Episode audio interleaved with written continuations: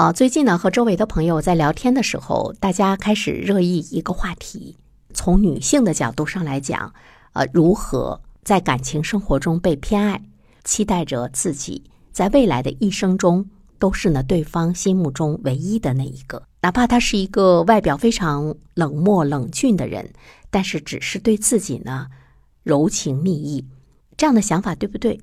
我觉得它是每一位女生心目中的幻想。我们都希望自己被当做公主啊，不管我们自身多么的平凡，多么的相貌平平，甚至于有些丑陋，我们都希望对方把我们当成白雪公主。但是我想说的是，即便你是一个仙女儿，对方也很难把你当成他一生中的独一无二。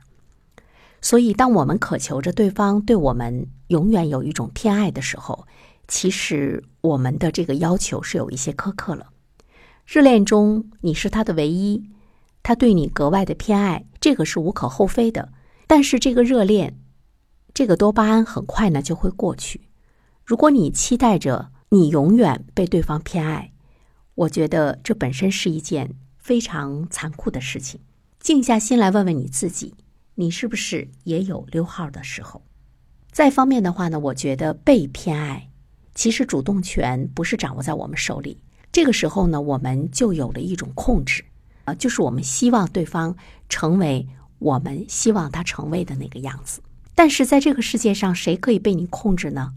我们亲手养大的孩子，他都不可能是被你控制的。那么谁还会被你控制？都会活得很累，对方也会很累，因为他要小心翼翼的来爱着你，这是违背人性的。就像我们走在大街上，对面走过来一个帅哥，你是不是也要多看两眼？同时你也很累，因为你会时时的去关注，你会去留心，你会发现你变成了一个侦探，你总是从蛛丝马迹中去了解你是不是他的唯一。当你觉得是的时候呢，你会欣喜若狂；当你发现出现了一些瑕疵，或者是真的他有牵挂另外一个人的时候，你会疯掉的。所以，我觉得，从女性的角度上来讲，我们不要期待着我们成为对方的偏爱。最近看到一句话啊，我觉得对我特别有启示。他说：“我们要富养自己。”那么，这个富养它有很多方面啊。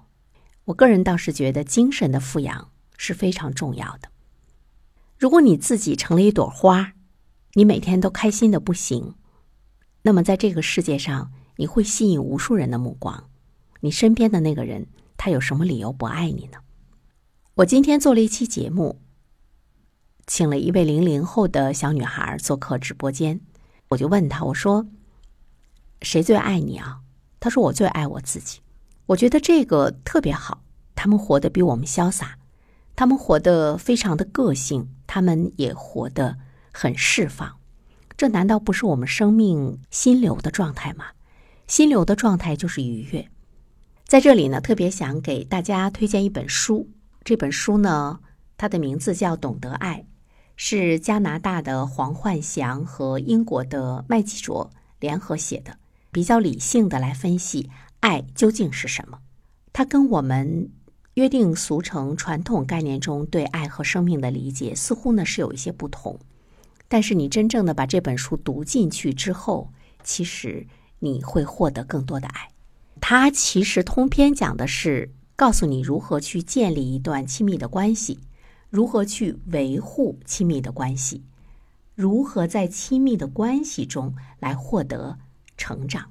在书中有这样的一段文字：我们在讨论我们希望得到一份偏爱的时候，他反而在说人没有被爱的需求，人只需要发现和激发自己。爱的状态的共振能量，而且在这个过程中，你能够认识到自己。我们不是也经常说那句话吗？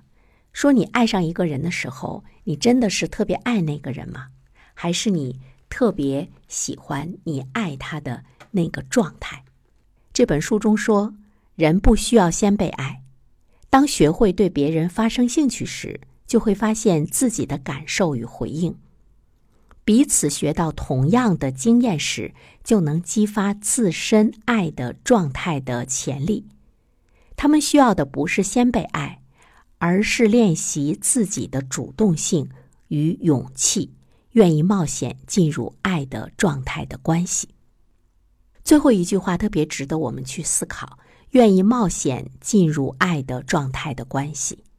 进入爱是一场冒险，有多少人会觉得进入爱是一场冒险？我们很多的人把爱情想象的非常的甜蜜，应该是一种享受。但是真正的持久的爱是一场冒险。如果说是一场冒险的话，那么在这个冒险的过程中，谁能够在冒险的过程中比较安全，那一定是最勇敢、最有能力、最强大的一个人。同时，我们还要意识到。人越成熟，爱的状态的意义呢就会变得越广泛和复杂。所以，爱是一个动态的过程。爱的状态它不是固定不变的一个实体，而是在不同的处境和不同的时间会有着不同的过程。所以呢，它有很多不同的面相。那么，爱的状态应该是什么样的呢？爱的状态是支持，支持对方；爱的状态是增强力量。爱的状态是启发，爱的状态是重视人，爱的状态是快乐，爱的状态是认识，爱的状态是变得脆弱与亲密。为什么说是脆弱的呢？因为它是一场冒险，在这个冒险的过程中，有的时候你真的是会受到伤害的，所以你会觉得你如同婴儿一样的脆弱，但是有亲密关系在拖着你。这是我的理解啊。好，我们接着往下说。爱的状态是接纳，爱的状态是分享，爱的状态是共同创造，爱的状态是永恒。我曾经在生活中见到过一些女生谈恋爱的时候，她的确是那个男生唯一的偏爱，但是结婚后不久，她就发现男生对她已经非常冷漠了。为什么呢？因为在婚姻中，他就是一个附属物。把对方当成主人，自己成为了奴仆，你还祈求着能有一份偏爱，简直是痴人说梦。只有能够彼此之间有一种共振，有一种融合，有一种成长，那么你自然而然会成为对方的唯一。好的，感谢大家收听这一期的内容。如果你觉得还是有一些收获的话，啊，可以给我点赞，也可以给我留言。如果你有不同的意见，我也期待着能够呢看到你的观点。谢谢各位，我们明天再见。